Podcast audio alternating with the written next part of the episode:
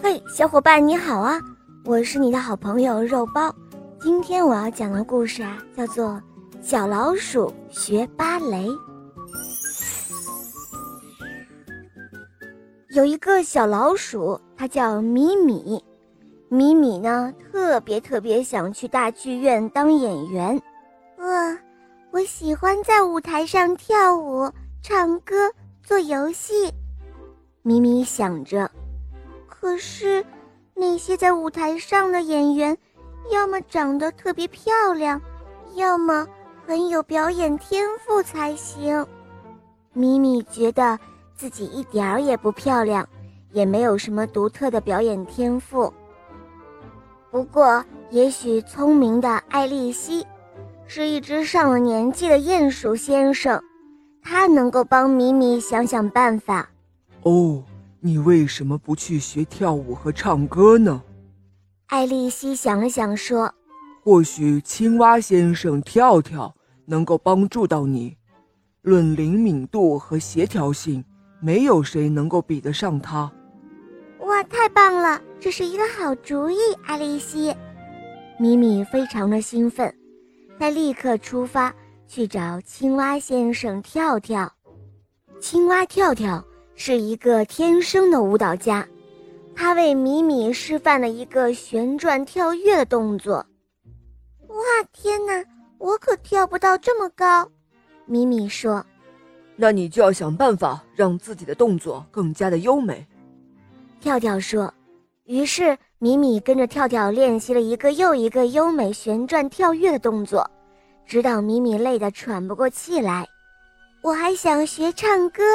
咪咪说：“你去找乌鸦女士安安吧。”跳跳说：“乌鸦女士安安是远近闻名的歌唱家，她教给米米一首非常好听的老鼠之歌。哦，唱歌的时候，你的心里想一些美好的东西，这样呢，你唱出来的歌曲就会是世界上最美妙的。”安安说道。到了晚上，米米的嗓子都唱哑了。他一边喝着加了蜂蜜的热牛奶，一边想：“嗯，我需要一件完美的演出服。”这个时候，他想到了大白鹅先生嘎嘎。嘎嘎是一个优秀的裁缝。哦，嘎嘎先生，我想要一件漂亮的演出服。米米说。哦，你需要一条漂亮的裙子。嘎嘎用自己柔软的鹅绒织了一条裙子，让米米穿上。米米看着镜子里的自己，她第一次觉得自己也挺漂亮的。哦，不是非常漂亮。米米拿着自己漂亮的演出服，高兴地在街上走着。突然，他看到路边的一张海报，上写着：“招聘会跳芭蕾的小老鼠，还要会唱歌才行，请在星期天上午九点到市大剧院来参加面试。”米米看了之后，心跳得好快，哇，我的机会来了！天哪，明天不就是星期天了吗？